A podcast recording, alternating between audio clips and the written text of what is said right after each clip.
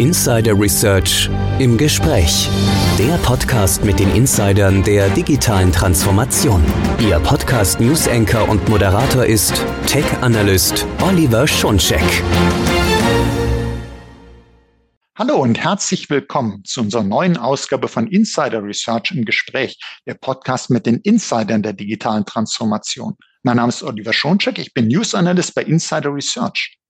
In diesem dritten Podcast mit G-Data zur NIS-2-Umsetzung und zur Steigerung der Cybersicherheit geht es um die steigende Bedeutung von Security Awareness. Nun, IT-Sicherheitstrainings waren schon immer wichtig, doch mit NIS 2 kommen hierzu konkrete Forderungen auf die betroffenen Unternehmen zu. Stellt sich die Frage, was wird genau gefordert und wie können Security Services bei der Umsetzung helfen? Darüber spreche ich nun mit einem ausgewiesenen Experten, mit Christian Laber. Er ist Head of E-Learning Development bei der G-Data Academy und die wiederum gehört zur G-Data Cyber Defense AG. Hallo, Herr Laber. Hallo. Hallo, schön, Sie im Podcast zu haben. Und äh, ich habe es in meinem kleinen Intro gesagt, Security Awareness ist ein Thema, ja, das äh, gab es vor NIS 2, das gibt es nach NIS 2. Aber nichtsdestotrotz äh, nochmal die Frage, damit man das einordnen kann. Die Umsetzung von NIS 2, sobald eben die deutsche Umsetzung in die deutsche Gesetzgebung stattgefunden hat, steht bevor und es gibt dieses Datum mit Oktober 2024. Aber wie gesagt, äh, Security Awareness muss es eigentlich auch losgelöst davon schon immer geben. Trotzdem nochmal die Frage, für NIS 2 reicht technische Cybersicherheit nicht aus, oder?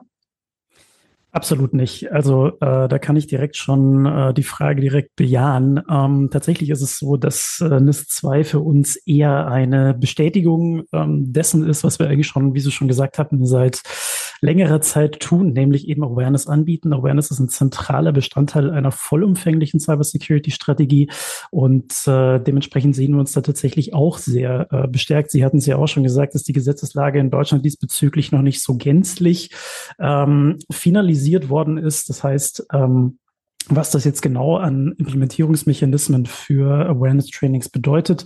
Das gilt es jetzt erstmal noch äh, abzuwarten, aber prinzipiell können wir da durchaus sehen, durch verschiedene Artikel innerhalb von NIS 2, dass die technische Sicherheit nicht nur der einzige Aspekt eben ist. Ähm, ich würde beispielsweise mal den Artikel 7 Absatz F nennen, äh, der sehr, sehr stark auf dieses Awareness-Thema tatsächlich auch einzahlt, der uns tatsächlich auch sehr bestätigt hat. Ganz kurz und knapp kann man diesen zusammenfassen, dass die Mitgliedstaaten für ihre BürgerInnen eben Schulungs- äh, bzw. Bildungsmaßnahmen im Bereich der Cybersecurity erstellen müssen. Ein anderes Beispiel wäre hier tatsächlich auch der Artikel 20, ähm, der unter anderem beschreibt, vereinfacht gesagt, dass es auch in diesem Kontext die Aufgabe oder die Aufgaben der Unternehmen ist oder die Aufgabe des Unternehmens ist, Mitgliedstaaten und auch der Mitgliedstaaten eben die Belegschaft ähm, beziehungsweise die Bevölkerung zu schulen.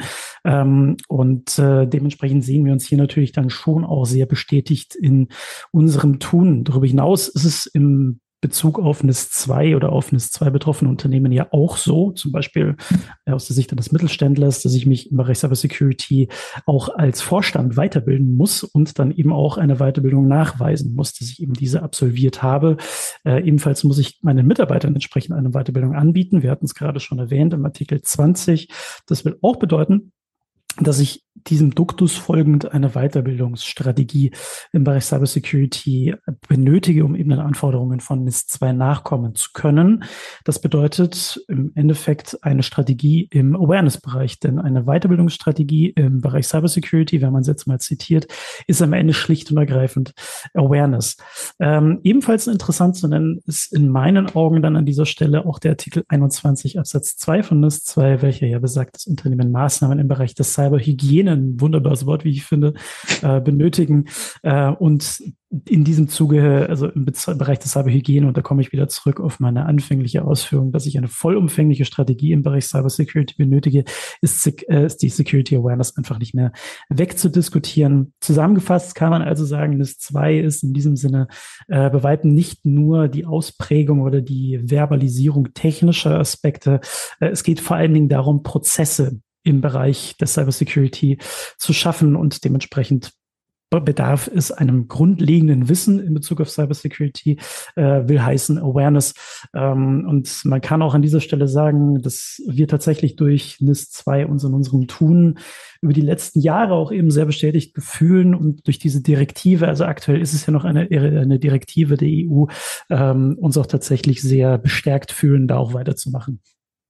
Also man könnte sagen, es hat schon immer viele gute Gründe für Security Awareness gegeben und mit NIS 2 ist nochmal sehr guter hinzugekommen. Absolut. Wer das jetzt gehört hat, Sie haben das also uns ganz wunderbar erläutert, wo das auch überall zu finden ist bei NIS 2. Mhm. Äh, wer das jetzt alles nochmal nachlesen möchte, auch zu dieser Folge gibt es natürlich Show Notes und da kann man das nochmal im Detail, äh, Artikel 20 und alles sich angucken. Ganz wichtig ist, äh, man hat also hier mit NIS 2 herausgestellt, Security Awareness ist Pflicht. Man muss sich darum kümmern. Und ich möchte sogar so vermessen sein zu sagen, Security Awareness ist eigentlich eine zentrale Grundlage für die ganze Cybersicherheit und eigentlich auch eine Grundlage dafür, dass man überhaupt die NIS-2-Umsetzung angehen kann. Also dass man dafür sensibilisiert ist, was man tun muss, was da kommt, warum das so ist. Würden Sie das sagen, äh, so wie ich? Das ist Security Awareness ist wirklich Grundlage der Cybersicherheit. Absolut, absolut. Also Sie müssen sich vorstellen, also egal, ob es jetzt Security Awareness ist oder ein anderer Bereich, wenn Sie nicht wissen, dass Sie in einer Art, ich nenne es jetzt mal ganz martiale Schwadenkreuz oder im Angriffsmuster eines eines Angreifers stehen, dann können Sie sich ja schlicht und ergreifend auch nicht verteidigen. Also verteidigen kann sich in der Regel nur derjenige, der auch Bescheid weiß, dass es eben gerade einen, einen Angriff gibt und dementsprechend hält sich das auch so mit, äh, mit Security Awareness. Ähm, es geht ja darum, hatte ich vorhin schon kurz erwähnt, eher auch Prozesse zu implementieren. Und bei NIS 2 geht es ja gar nicht primär um die Technik. Ähm, Schulungen erleichtern im Endeffekt tatsächlich auch die Umsetzung von NIS 2 im Unternehmen. Aber auch, wie schon, äh, wie schon erwähnt, ganz wichtig, auch ohne NIS 2 ist ja dieser Umstand oder stand dieser Umstand ja immer auch im, im Raum, dass ich den Leuten auch die Möglichkeit geben muss, sich da tatsächlich dagegen zu wehren. Ich nehme hier auch immer ganz gerne das Beispiel meiner Eltern ähm, die, würde ich jetzt mal sagen, bevor ich meine Tätigkeit bei Gedata angetreten hatte, jetzt nicht zwingend wussten, was ist eigentlich eine Phishing-E-Mail und dementsprechend natürlich ein, ich nenne es jetzt mal willfähriges Opfer für Fischer oder für Cyberkriminelle dargestellt haben. Ähm, Nachdem aber dann klar war, unter anderem durch ähm, meine Tätigkeit, von der ich dann immer begeistert natürlich berichtet hatte, wenn ich in der Heimat war, ähm, was eine Phishing-E-Mail tatsächlich ist und was das an Schaden anrichten kann, äh, kriege ich jetzt tatsächlich mittlerweile fast schon wöchentlich äh, Screenshots von teils normalen E-Mails, wo aber dann tatsächlich doch eine gewisse Gefahr auch manchmal erkannt wird. Das ist schon ein bisschen übervorsichtig, aber man kann dann doch durchaus in solchen Fällen auch tatsächlich sehen, ähm, man ist einfach aware, man passt auf, man, man nimmt nicht alles immer als gegeben hin und dementsprechend ist das die Grundlage für jegliche Art von weiterem Schutz tatsächlich. Und so verhält es sich dann eben auch in, ja, in der Schnittmenge zu äh, NIS 2. Wissen muss erstmal geschaffen werden, damit ich überhaupt Risiken beziehungsweise Risiken in innerhalb der Managementpraktiken auch nochmal neu bewerten kann, beziehungsweise ähm, hier auch nochmal zur Cybersicherheit beitragen kann. Und ich sehe schon, Sie sind auch wirklich einer der Security-Experten, äh, der ganz begeistert auch im Privatumfeld darüber berichtet. Und da gibt's keine Grillparty, wo Sie nicht erzählen, was da äh, alles in der Cybersicherheit ist. Und das ist gut so. Genau das gehört zur Awareness, das in den Alltag reintragen, weil es findet überall statt, egal wo wir sind. Ob wir ins Parkhaus fahren, kann eine Cyberattacke stattfinden, beim Bezahlen, beim Handyparken oder so.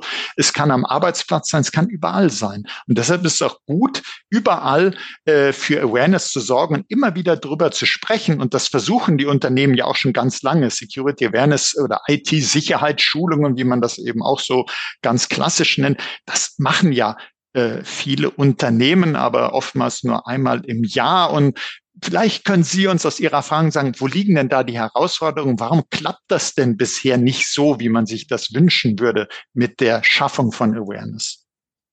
Das ist tatsächlich interessant, dass ähm, also mit der Grillparty haben sie jetzt quasi die perfekte äh, Brücke auch gebaut, denn die Leute kommen im privaten Bereich tatsächlich eher so proaktiv auch auf jemanden zu, von dem sie wissen, dass sie oder dass, dass die Person im, im Cybersecurity-Umfeld arbeitet. Ähm, da genau, wie Sie es schon gesagt haben, dieser Bereich ja jeden betrifft und jeden tangiert. Und dann gibt es im Endeffekt auch schon die Frage, wie ist denn das, wie kann ich mich denn davor schützen? Und äh, dann werden teilweise auch äh, ungefragt mal mal ein paar E-Mails live am, am Grill stehend gezeigt, könnte das eine Phishing-E-Mail sein oder nicht. Äh, wenn man dann eben aber auch nochmal reingeht und quasi dann berichtet, welche Möglichkeiten Fischer oder, oder sagen wir mal, Cyberkriminelle generell im Awareness oder im, ja, im zwischenmenschlichen, im Social Engineering-Bereich zum Beispiel haben, dann äh, geht da oftmals die Kinnlade runter, Stichwort Deepfakes, jetzt mittlerweile auch KI-gestützte Angriffe etc. pp. Also das wird natürlich professioneller. Ähm, und mit Diskrepanz oder die Diskrepanz, die ich eben gerade meinte, einleitend, ähm, sehe ich dahingehend, dass ich glaube, viele Privatleute durchaus sich bewusst sind, dass sie da aktiv werden müssen, beziehungsweise dass ein Awareness Mindset an der Stelle, um jetzt mal so ein paar Anglizismen einzuwerfen, ähm, hier wirklich essentiell wichtig ist. Ähm, ich sehe aber da tatsächlich bei den Unternehmen noch ordentlich Nachholbedarf, was eben gerade die Etablierung von Awareness-Kampagnen ähm, betrifft und die Herausforderungen bei der Etablierung von solchen Formaten oder beziehungsweise von Awareness generell liegt in meinen Augen gar nicht mehr zwingend im Aufbau der Awareness-Trainings an sich oder verschiedener Awareness-Kampagnen. Ähm, zumeist sind diese dann mittlerweile schon sehr innovativ und bedienen sich auch modernste didaktische Erkenntnisse und eben auch modernste Technologien, vor allen Dingen, wenn wir im Bereich der E-Learnings, der Web-based Trainings uns befinden. Ähm, können wir später vielleicht auch noch ein bisschen mehr dazu erzählen. Ähm, aber oftmals ist es dann tatsächlich so, dass gute Awareness-Kampagnen oder auch eben Trainingsangebote ähm, an etwas viel profanerem ähm, scheitern in Unternehmen und zwar in der internen Kommunikation. Denn äh, oftmals glauben die Verantwortlichen beispielsweise, dass das reine Einführen von Awareness-Instrumenten ausreichend ist. Also die Leute würden dann ja schon irgendwann äh, den Weg auf die einschlägigen Lernplattformen, sei es jetzt die eigene oder sei es jetzt eine Cloud-based Lösung wie die GData Academy finden, sich dann entsprechend dort auch weiterbilden. Das ist aber tatsächlich ein Trugschluss, denn ähm, Sie müssen sich auch vorstellen, dass gerade in Anbetracht verschiedener Studien, es gab zum Beispiel eine, ähm, eine Proofpoint-Studie aus, ich muss, glaube 2021 war es, in der 33 Prozent der Befragten gar nicht wissen, was Phishing eigentlich ist. Und dann zu erwarten, dass ähm, diese ihren Weg tatsächlich ohne weitere Kommunikationsmaßnahmen auf Awareness-Plattformen finden. Ähm, also in einen Bereich hinein, der ihnen eigentlich überhaupt nicht bekannt ist thematisch, das ist dann absolut fahrlässig. Und mit äh, Awareness Trainings verhält sich es prinzipiell eigentlich im Schnitt oder sagen wir mal unterm Strich genauso wie mit anderen Trainings oder ähm, anderen Formaten aus der betrieblichen Bildung. Da gibt es einen Leitspruch, haben ist gut, aber kommunizieren, das man sie hat, ist noch besser. Und äh, dementsprechend gibt es ohne K oder beziehungsweise ohne flankierende Awareness-Kampagnen, interne Marketing-Kampagnen, äh, PR-Maßnahmen für intern natürlich oder auch im Optimalfall wirklich dedizierten, äh, der Einführung eines dedizierten Awareness-Beauftragten, das ich immer sehr befürworte, tatsächlich in den Unternehmen, äh, kann keine Garantie für eine erfolgreiche, gezielte Einführung von Security Awareness im Unternehmen äh, gegeben werden. Denn ähm, darin liegt für mich tatsächlich die größte Herausforderung der Etablierung von Awareness Trainings, dass sie einfach eingeführt werden, ohne dass man über sie redet, dass man eigentlich ein sehr mächtiges Tool im Hintergrund hat, nämlich Security Awareness Trainings, ganze Kampagnen tatsächlich, die darauf ausgelegt sind, in ihrer äh, Ausgestaltung die Leute tatsächlich auch dort abzuholen, wo sie sich gerade befinden, nämlich wirklich Awareness zu schaffen, grundlegende Awareness in diesem, ja, in dieser allerersten Hürde wenn man es jetzt mal so nimmt, die ein Angreifer ja nehmen muss, nämlich tatsächlich den Menschen mehr oder weniger, ähm, dann ist das tatsächlich sehr, sehr schade, dass das so, ich nenne es einfach mal mangelhaft auch phasenweise kommuniziert wird. Ich merke auch, dass das besser wird. Viele, vor allem in größeren Unternehmen, ähm, bauen nun im Bereich der Cybersecurity auch auf ähm, Awareness-Beauftragte beziehungsweise auf Integratoren, die wirklich den ganzen Tag ähm, damit beschäftigt sind, Awareness im Unternehmen, also Awareness für Awareness mehr oder weniger, mhm äh, im Unternehmen zu schaffen. Und ich merke da schon auch einen Switch. Aber gerade im Bereich der KMUs ist es dann doch durchaus so, dass da natürlich noch ähm, marketingtechnisch oder ich nenne es einfach mal PR-technisch intern mehr gemacht werden könnte und müsste, um eben diese größte Herausforderung bei der Etablierung von äh, Awareness-Trainings noch äh, oder diese größte Hürde, nenne ich es jetzt einfach mal so, ähm, in der Etablierung der Awareness-Trainings noch zu nehmen. Also würde ich jetzt mal aus den vielen wertvollen Hinweisen, die Sie gegeben haben, vielleicht drei Punkte nochmal rausgreifen. Also zum mhm. einen, es reicht nicht äh, zu sagen, wir haben hier ein tolles neues Awareness-Tool, sondern man muss eben eine Kommunikation darum haben, man muss äh, die Leute hinführen. Dann haben Sie gesagt, und das glaube ich ist auch immer ganz wichtig, man vergisst manchmal, dass die Grundlagen fehlen. Also ich muss überhaupt wissen, was Phishing ist, um nachher äh, auch vielleicht ein Schulungsmodul dann äh, durchzugehen zu diesem Thema. Wenn ich nicht weiß, um was es geht, dann wird die Schulung dazu wahrscheinlich auch nicht so entweder noch nicht mal ausgewählt oder eben auch nicht groß erfolgreich sein, weil ich es nicht zuordnen kann. Und dann haben sie gesagt, Awareness-Beauftragte wäre mhm. äh, toll, wenn das etabliert wird, also dass man das wirklich äh, fest in der Unternehmenskultur verankert, in der Unternehmensstruktur verankert und äh, dass man dann sagt, da ist jemand, ein Kümmerer, eine, eine, eine Kümmerin, die äh, sich darum äh, als Gedanken macht, wie kann ich das denn überall mit einbauen? Vielleicht, dass ja. im Intranet Hinweise sind, in den Newslettern, dass auf einer Firmenfeier auch darüber gesprochen wird, dass man verschiedene Anlässe nutzt, um das immer wieder äh, zu bringen, nicht nur auf der privaten Grillparty, sondern eben auch immer wieder im Unternehmen. Und jetzt haben Sie gesagt, es gibt innovative Schulungsmethoden, es gibt da äh, tolle Trainings, interaktiv, Gamification sind so Schlagworte. Was, mhm. was machen Sie denn bei der G-Data Academy alles, um äh, sozusagen Awareness für Awareness auch zu schaffen und dann sozusagen auch die eigentliche Maßnahme für die Unternehmen so einfach und erfolgreich wie möglich zu machen? Auch da wieder die perfekte Brücke, denn Awareness für Awareness schaffe ich auch unter anderem dadurch, dass ich geeignete oder schöne, moderne Lernangebote überhaupt erst anbiete. Also so ein bisschen diese, diese, ähm, ja, ich nenne es jetzt einfach mal ganz hemdsärmlich Mundpropaganda, die sich dann hoffentlich auch irgendwann mal in der Belegschaft durchsetzt ähm, in Bezug auf die Awareness-Trainings. Guck doch mal da, das sind irgendwie schöne Sachen, das hat Spaß gemacht, das ist irgendwie schön bunt, da konnte ich mir vieles merken. Auf das setzen wir natürlich auch und das erreichen wir ähm, durch eben modernste Lernangebote. Wir speziell bei der Gedata Academy äh, setzen in unserem Lernangebot dann äh, diesem Gedanken folgend auf die neuesten didaktischen und lernpsychologischen Erkenntnisse. Genauer gesagt setzen wir da sehr stark auf das intrinsisch motivierte Lernen. Hm, warum tun wir das? Ähm, wir sind uns ja auch bewusst, dass wir nicht die einzige Partei sind, die Trainings auf einem LMS anbietet, beziehungsweise die äh, Trainings ähm, grundsätzlich im, im Unternehmenskontext als möglicherweise zusätzliche LMS-Lösung oder ähnliches anbietet. Mittlerweile ist ja grundsätzlich der Trainingsbedarf beziehungsweise die schiere Menge an Trainings in den Betrieben so immens gestiegen, dass man sich als Lerner schon auch phasenweise schwer tut, äh, Inhalte beziehungsweise Trainingsinhalte zu priorisieren. Und auch wir als Anbieter tun uns in diesem Kontext dann auch schwer, die eigenen Inhalte beim Lerner eben zu verankern, beziehungsweise ähm, ja, im Endeffekt gut zu positionieren. Sie müssen sich vorstellen, Sie haben Trainings ja nicht nur aus dem Bereich Cybersecurity, sondern auch im Bereich Compliance. Ähm, alle Firmenwagenfahrer kennen wahrscheinlich die äh, UVV, die Unfallverhütungsverordnung, glaube ich, heißt. Ähm, darüber hinaus Datenschutz, ähm, produktspezifische Trainings natürlich für produzierende Unternehmen, ähm, Soft-Skill-Trainings, also die, die, der Katalog an Trainings-Topics ist ja mittlerweile prall äh, gefüllt und da tut man sich dann schon auch im Bereich dieser, dieser Gemengelage etwas schwer, die eigenen Inhalte so eben zu positionieren. Ich kann natürlich sagen, ich spreche jetzt natürlich immer nur auch aus unserer Sicht, gibt ja für sowas auch einen Begriff und zwar ähm, die Training Fatigue, also die schiere Erschöpfung des Lerners, beziehungsweise die, ähm, die Erschöpfung dessen, von dessen Aufmerksamkeits- beziehungsweise äh, dessen kognitive Ressourcen ist auch tatsächlich in diesem Kontext ein großes Risiko. Also ich laufe ja schlicht oder ergreifend in diesem Zuge Gefahr, dass ich mit meinem Content nicht zwingend durchdringe und gerade mit Blick auf die zentrale, wir hatten es vorhin schon öfters angesprochen, gerade mit Blick auf die zentrale Wichtigkeit von Awareness-Schulungen ist das dann natürlich ähm, absolut ähm, fatal.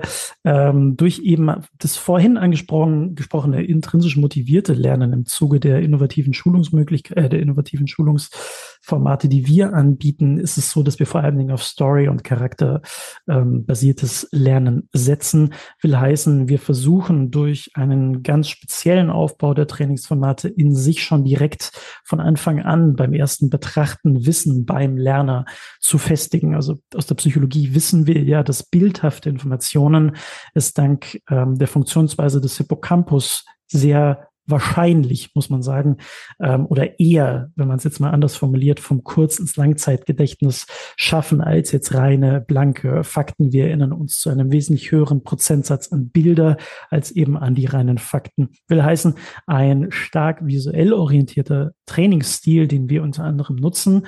Ähm, an sich hilft dann natürlich auch grundsätzlich Aufmerksamkeit für die eigenen Trainingsformate schaffen. Da wären wir wieder so ein Stück weit bei Schaffung von Awareness für Awareness. Alles, was schön bunt ist, wie zum Beispiel ähm, unsere Trainings, erzeugt dann erstmal Aufmerksamkeit und das ist dann jetzt erstmal egal, ob ich diese Aufmerksamkeit teilen möchte oder nicht. Also gewollt oder ungewollt. Zusammengefasst kann man dann tatsächlich sagen, mit Blick auf die Innovationskraft unserer Awareness-Trainings, wenn ich jetzt mal diesen pathetischen Begriff nutzen darf, ähm, unter Betrachtung eines gewissen Mixes aus verschiedensten modernsten didaktischen Methoden, namentlich Storytelling, hohe Interaktionsgrade, charakterbasiertes Lernen, starker Medienmix in den Formaten, schaffen wir tatsächlich intrinsisch motiviertes Lernen. Ähm, unser Ziel ist es dabei, äh, wenn man mir jetzt gefolgt ist, bis zu diesem Punkt nicht einfach nur bunt aufzufallen, sondern wir wollen eben dadurch erreichen, dass der Lerner uns äh, für sein Unternehmen so wichtigen Content ähm, direkt beim ersten Mal anschauen verinnerlicht. Um, denn wie schon erwähnt, äh, ohne Wissen rund um Cyberrisiken kann ich auch keinen ausreichenden Schutz gewähren. Das heißt, am Ende muss direkt beim ersten Betrachten der Trainings auch der erste Schuss sitzen. Mhm. Und äh, Sie haben das so schön erläutert, dass selbst als Podcast, also ohne bildhafte Elemente, das glaube ich, man sich alles sehr schön vorstellen konnte und sehr gebannt gefolgt ist dem Ganzen. Ich hätte noch so ein paar Detailfragen und zwar äh, mhm. einerseits, Sie haben ja gesagt, da gibt es so fast eine, eine Erschöpfung durch die vielen äh, Lernangebote, die vielen Trainings. Macht es da auch wirklich Sinn, dass man so Schulungen auch ein kurzen Einheiten anbietet, dass man eben sagt, es muss nicht immer eine Stunde sein, sondern lieber auch mhm. öfter mal kleine Einheiten. Also ich hoffe ernsthaft, dass die, die Zeit ähm, von ein, ein Stunden äh, Web-Based Trainings so hoffentlich jetzt der, der, Ver der Vergangenheit angehört. Ähm, natürlich, es macht absolut Sinn, kurze Einheiten ähm, zu, äh, zur Verfügung zu stellen. Wir wissen ja unter anderem, beziehungsweise in meinen Vorträgen ähm, bringe ich immer ganz gerne das, ähm, das Beispiel des Goldfisches ähm, auf und frage dann immer ganz gerne, ähm, können wir vielleicht auch im Podcast hier mal kurz anstellen, dieses, dieses Gedankenspiel, wie lange denn die Aufmerksamkeitsspanne eines Menschen ist tatsächlich und äh, die eines Goldfisches. Also wir heißen die Aufmerksamkeitsspanne eines Menschen, ähm, die er ungeteilt äh, auf einen, auf eine Aufgabe ähm, investieren kann wird jetzt tatsächlich in der Mangelung ähm, eines, äh, eines größeren Publikums hier mal kurz vorgreifen. Die Aufmerksamkeitsspanne des Menschen liegt bei ähm, neun Sekunden und die Aufmerksamkeitsspanne eines Goldfisches bei über elf Sekunden.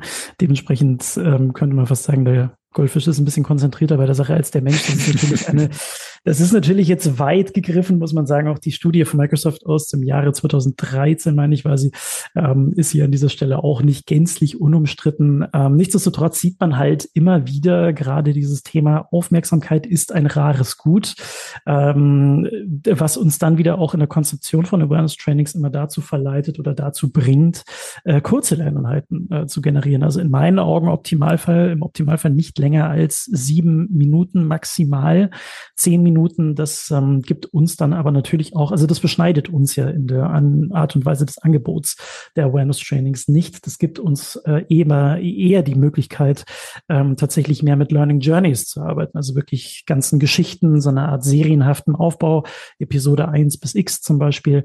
Also das gibt uns eher mehr Möglichkeiten in meinen Augen. Ich denke, dementsprechend ist diese Zeit der äh, stundenlangen äh, Training Trainings, der stundenlangen WBTs auch einfach vorbei war ab einem gewissen Punkt. Ich sag mal ab Minute, ich meine, ab Minute zwei oder drei ist man schon ähm, nicht mehr aufnahmefähig, beziehungsweise ist nicht mehr aufnahmefähig, aber äh, da sinkt die, die Aufnahmekapazität des Lerners dann, dann doch schon sehr immens und äh, dementsprechend muss ich schon gucken, dass ich ihn dabei der Stange halte. Ähm, generell ist es ja so, dass Schulungen im betrieblichen Alltag auch keine Unterbrechung des Alltags mehr darstellen sollten, sondern auch eher eine, eine Bereicherung. Das heißt, die Zeiten der alten Doktrinen, das Lernen hält mich vom Arbeiten ab, müsste eigentlich oder sollte eigentlich dann vorbei sein auch der ähm, geliebte Spruch, äh, Lernzeit ist Arbeitszeit. Ja, mal ganz toll, wenn das dann gesagt wird, weil ja, es stimmt, Lernzeit ist Arbeitszeit, denn ähm, es muss tatsächlich gerade mit Blick, was wir vorhin schon gesagt hatten, auf die Komplexität des eigenen Alltags, äh, des eigenen Arbeitsalltags muss es auch die Möglichkeit geben, eben eben während eben jenes Arbeitsalltags zu lernen. Es liegt schlicht und ergreifend in der Natur der Sache, äh, je komplexer mein Arbeitsalltag geworden ist und das wird ja gefühlt von, ja, wenn es mal von Quartal Quartal zu Quartal mehr oder weniger, muss ich mich auch immer wieder weiterbilden, um eben auch Herr dieses Alltags zu werden. Ähm, resultiert dann aber natürlich auch, wenn ich das übertreibe, in einer gewissen Art von Training Fatigue, wie wir es vorhin schon kurz angesprochen hatten. Dennoch spricht man beim betrieblichen Lernen oder beim modernen betrieblichen Lernen oftmals auch mittlerweile von Workplace Learning oder Continuous Learning, also wirklich heißen, sage jetzt mal sperrige Begriffe, die im Kern aber eigentlich besagen, dass ich Lerninhalte beziehungsweise Trainings während meines Arbeitsalltages nutzen kann, beziehungsweise auch soll, kann das dann im Endeffekt auch wie eine Art Nachschlagewerk sich äh, vorstellen. Ähm, Beispiel wäre hier, ich halte eine E-Mail, die mir so ein bisschen fishy erscheint. Ich erinnere mich dann aber an ein digitales Training, zum Beispiel mein Awareness-Training zum Thema Phishing. Ich erinnere mich dann, dass darin auch die Erkennungsmerkmale einer Phishing-E-Mail aufgelistet wurden. Ähm, und anhand dieser Auflistung kann ich dann am Ende des Tages halt auch eben diesen Quervergleich anstellen und dann feststellen im Optimalfall, ob sich, äh, ob es sich in dieser E-Mail tatsächlich um eine Phishing-E-Mail handelt oder eben nicht. Will heißen, ich nutze mein E-Learning, um mir bei einem alltäglichen Problem selbst zu helfen, welches mir eben in meinem normalen Arbeitsalltag begegnet. So verknüpfe ich dann Theorie und Praxis. Man kann schon ähm, sehen, ähm, ab diesem Punkt habe ich auch meinen Lerntransfer durch diese Methodik ähm, maximiert, denn auch da wieder rückkoppelnd auf die Verankerung von Informationen aus dem Kurz- ins Langzeitgedächtnis. Ähm, praktische, bildhafte Inhalte erinnere ich einfach besser und äh, so lerne ich praxisnah und eben auch nachhaltiger durch kurze Formate, die mir dann eben schnell auch im Arbeitsalltag zur Verfügung stellen, wenn ich mal schnell was nachschlagen ähm, möchte. Und auch hier spielt dann eben der vorhin beschriebene Umstand bezüglich des sofortigen Verfestigens ähm, der Trainingsinhalte eine große Rolle. Ich erinnere mich dann eben besser an ein Training, welches mir nachhaltig im Kopf geblieben ist, will heißen, ich erinnere mich besser an ein Training, das sehr bildhaft ist, das ein bisschen bunter gehalten ist, möglicherweise das einen hohen Interaktionsgrad hat. Also auch hier versuche ich durch diese sehr moderne Herangehensweise Trainings zu kreieren, die eben aus dem, nennt es mal, aus dem sonstigen Trainingsportfolio etwas herausstechen.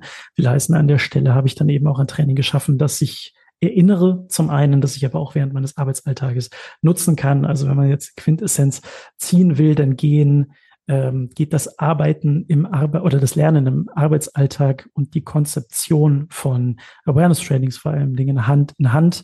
Und es sollte mittlerweile eigentlich eher gefördert werden, ähm, das Lernen während der Arbeit und eben nicht mit, mit der alten Doktrin ähm, lernen. Wenn der lernt, dann arbeitet er ja nichts und dann verdient er auch kein Geld. Also ich denke, das sollte jetzt mittlerweile aufgrund der Komplexität verschiedenster Aufgaben auch langsam mal flächendeckend ad acta gelegt werden. Also nehme ich jetzt mal daraus mit, dass äh, kurze Schulungen lassen sich zum einen besser in den Arbeitsalltag integrieren. Ja. Da ist man nicht jetzt äh, eine Stunde oder mal einen ganzen Tag raus, sondern man kann es am Arbeitsplatz selber machen. Es ist mhm. aber auch besser zur Aufnahme äh, geeignet, wenn man es eben gut macht. Und gleichzeitig habe ich jetzt überlegt, ob ich fragen soll, ob Goldfische vielleicht auf Phishing-Mails äh, weniger reinfallen als wir Menschen. Und da haben sie ja so, so was ich gesehen habe, äh, auch Phishing-Simulationen natürlich, die man machen kann. Aber was ich fragen wollte, wenn man jetzt äh, von. Äh, ihren äh, Services in dem Bereich Gebrauch machen möchte, äh, kann man das auch von Partnern von Ihnen äh, beziehen? Wie, wie werden diese Services denn bereitgestellt?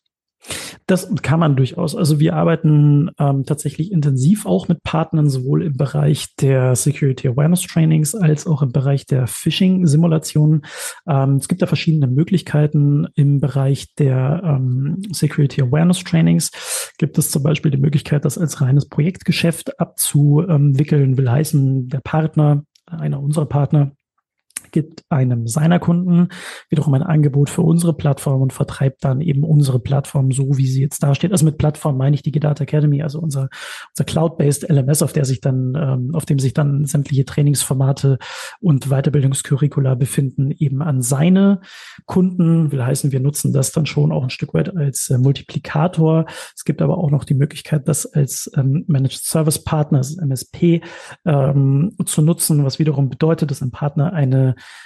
gewhite-labelte Plattform erhält, will heißen, die Plattform, unsere Plattform sieht dann eben nach der, äh, nach dem Branding des, des jeweiligen Partners aus, nach seiner CI, nach seinem Wording, nach seinem Branding, nach seinen Farben etc. Ähm, dieser kann dann eben unter diesem Branding die Plattform an seine Kunden wiederum weiter ähm, vertreiben. Oder es gibt auch da eine Art Mischung, nenne ich es jetzt einfach mal, nämlich dass ein Partner unserer Security Awareness Trainings auf der Plattform erhält, die dann eben auch wieder nach ihm gebrandet ist, beziehungsweise er dann auch die Möglichkeit hat, diese ja für seine Kunden dann nochmal weiter zu branden. Also wir versuchen hier im Bereich des Partnermanagements, der Security Awareness Trainings eben ganz klar sehr flexibel auf die Darstellungsweise der Plattform zu gehen. Das will bedeuten, dass wir hier die Plattform anpassen können.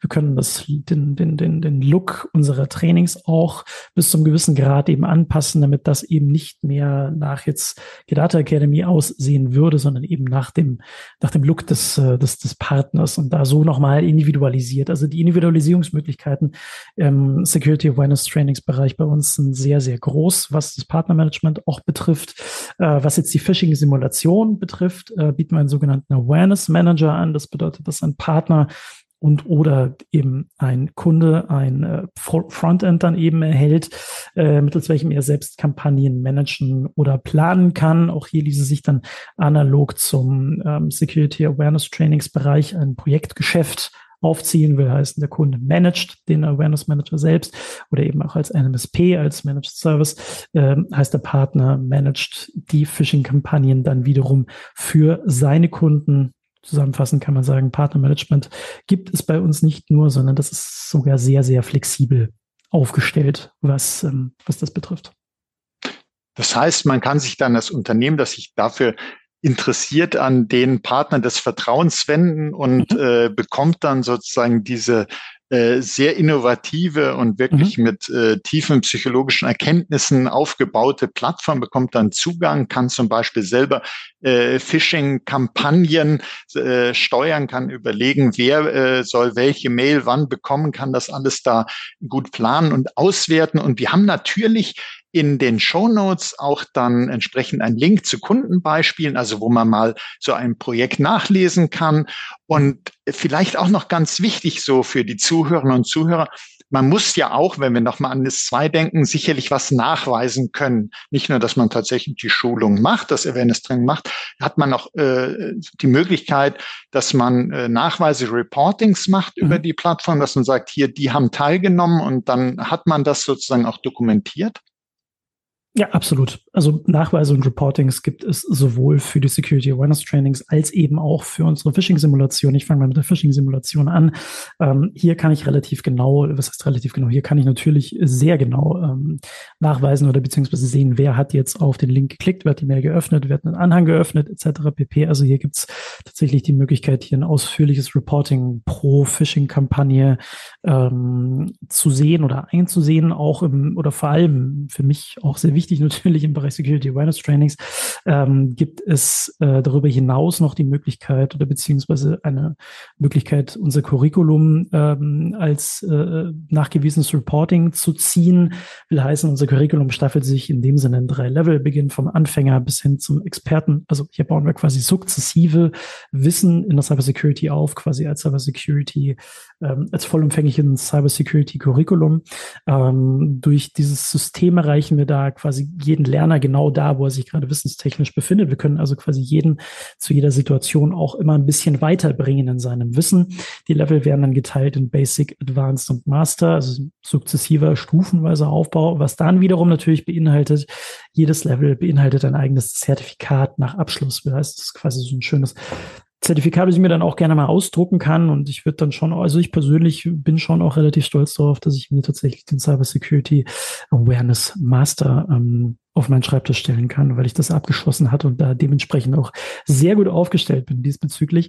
Ähm, Reportings für das Management ähm, gibt es dann an dieser Stelle natürlich auch, sind nicht nur aus meiner Sicht, aus der Lernersicht, sondern es gibt auch Reportings, die Kurslerner Lernplan oder eben Lerngruppen beziehungsweise abteilungsspezifisch sind. Hier kann ich dann nachgucken, je nach Gusto, kann mir diese Reportings dann auch selber zusammenbauen, je nachdem, nach den Informationen, die ich dann auch suche, äh, wer, wie, wann und äh, vor allem wie schnell auch einen, ähm, einen Kurs absolviert hat und wie erfolgreich dann eben auch Trainingsformate ähm, unternehmensintern oder abteilungsintern zum Beispiel abgelaufen sind. Also die Möglichkeiten der Nachweise beziehungsweise des Reportings sind hier auch sehr mannigfaltig. Ja, da bleibt mir noch zum Schluss zu fragen, äh, wer das jetzt alles so gehört hat, kann man das auch mal testen? Gibt es da die Möglichkeit, sich auch, Sie haben ja darüber gesprochen, wie wichtig auch visuell äh, mhm. dabei sozusagen die Eindrücke sind und begleitend zum Podcast, kann man da auch mal sich das anschauen?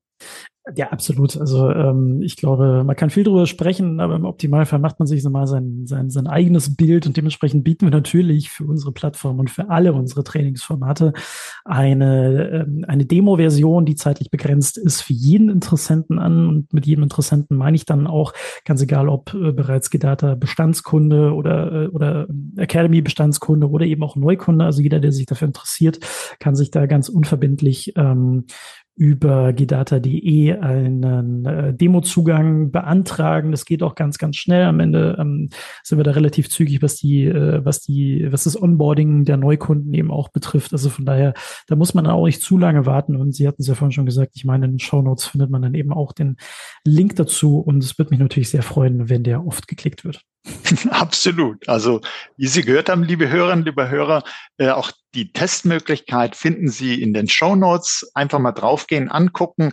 Und äh, Herr Laber, Ihnen möchte ich ganz herzlich danken. Ich kann mir vorstellen, dass man nicht nur jetzt während des Podcasts, sondern auch bei den Grillpartys und anderen Gelegenheiten an Ihren Lippen hängt. Das haben Sie wirklich sehr, sehr spannend uns vermittelt. Und das ist eben auch extrem wichtig, die Awareness für die Awareness äh, auch spannend zu vermitteln. Und das, denke ich, ist Ihnen wirklich sehr gut gelungen. Herzlichen Dank dafür. Vielen und, Dank. und auch Ihnen, liebe Hörerinnen, liebe Hörer, möchte ich herzlich danken für Ihr Interesse dass Sie hier dabei waren. Hören Sie sich auch nochmal den Teil 1 und den Teil 2 dieser Serie mit eData an. Sie finden auch diese Links zu den anderen Podcast-Folgen natürlich in den Show Notes. Und seien Sie auch das nächste Mal dabei, wenn es heißt Insider Research im Gespräch, der Podcast mit den Insidern der digitalen Transformation. Und wenn es Ihnen auch so gut gefallen hat, teilen Sie doch diese Folge in den sozialen Netzwerken, abonnieren Sie unseren Podcast. Sie finden uns auf allen führenden Podcast-Plattformen. Das war Oliver Schoncheck von Insider Research im Gespräch mit Christian Laber von GData. Herzlichen Dank nochmals.